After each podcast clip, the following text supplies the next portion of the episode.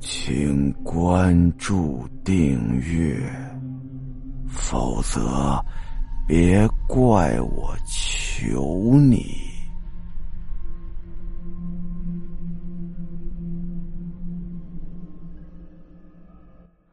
阿亮现在呢，已经察觉到那些声音是来找自己的，得做好准备了。他从床上坐起来，盯着门盯了好一会儿，但是那个声音呢，就在门外头不动了。阿亮突然觉得不对，那个声音不是从门外传过来的，而是从旁边的窗户。他把头往外一扭，去看那个窗户。这一看不要紧呐，脸儿都绿了。窗户上一张张大大小小灰色的脸，正在密密麻麻的贴着窗盯着阿亮呢。阿亮倒吸了一口凉气呀，但还好，并没有给吓傻了。阿亮记得，他小的时候曾经见过他们。但那个时候呢，他们的数量还没有那么多，遇到他们那是十分可怕的事。阿亮的护身符呢，也就是从那之后才从庙里求回来的，而那些东西呢，好像一直跟在阿亮的身边，等的就是护身符离开阿亮身体的时候。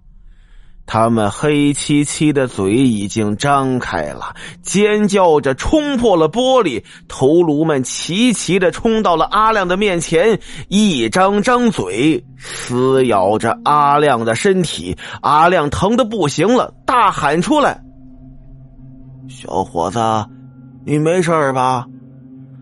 一个苍老的声音在阿亮的耳边响起。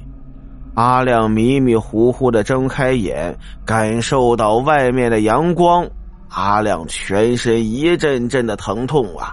他忍着剧痛从床上坐起来，这才反应过来，原来是个梦啊！阿亮嘲笑自己是不是神经太紧张了，心想着：“哎呀，到厕所里洗把脸，清醒清醒吧。”咬着牙，忍着痛，从床上站起来，走到了男厕所里头。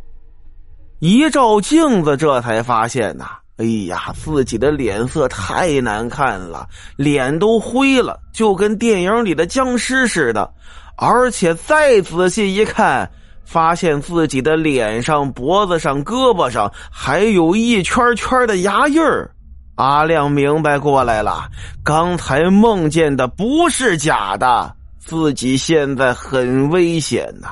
而这个时候再看镜子上，镜子上头竟然渗出了不少暗红色的液体，而那些液体在镜子上凝结成了两个字儿“三天”，然后那两个字儿便跟普通液体一样，顺着镜子。慢慢的往下滑落。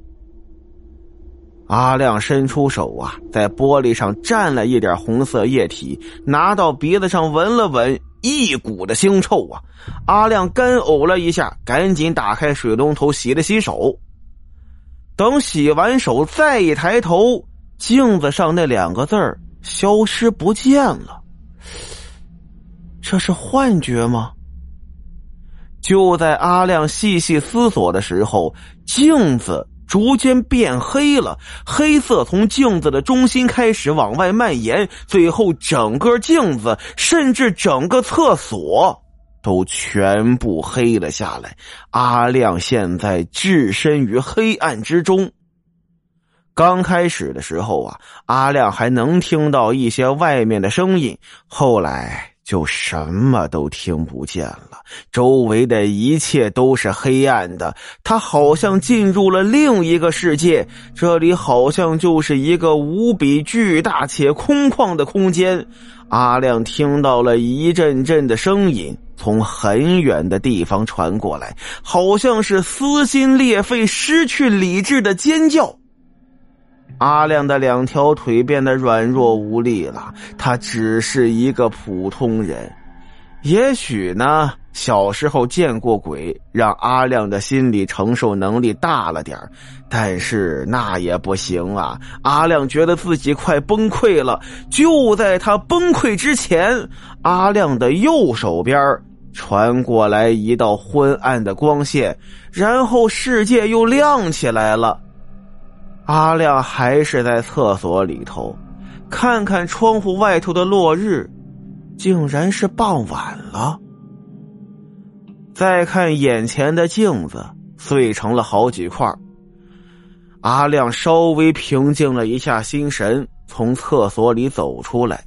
之前走过来的走廊，原本光滑洁白的墙壁变得又暗又黄，墙皮也掉了，很多瓷砖都破了，各种指示牌也是掉在地上，没人管。阿亮走过护士站，护士站里头呢？一个人也没有，阿亮心里嘀咕：“这是怎么了？这睡了一觉，过了十年了，看这医院怎么那么旧啊？”一边想着呢，阿亮走回了自己的病房，还好那老头还在。阿亮对他微笑了一下，然后走到了床边，看了看手机，还是没有信号。而这个时候啊。一个苍老的声音又传了过来：“小伙子，手机坏了。”阿亮一歪头，瞅了那老头一眼，再看那老头，跟之前的不一样了。之前头上有白头发不假，但并不多，而现在这老头的头上一根黑头发都没有，全白了，头发也长了，胡子也长了，也是白色的。好了，今天的故事到这儿，咱们下集再见。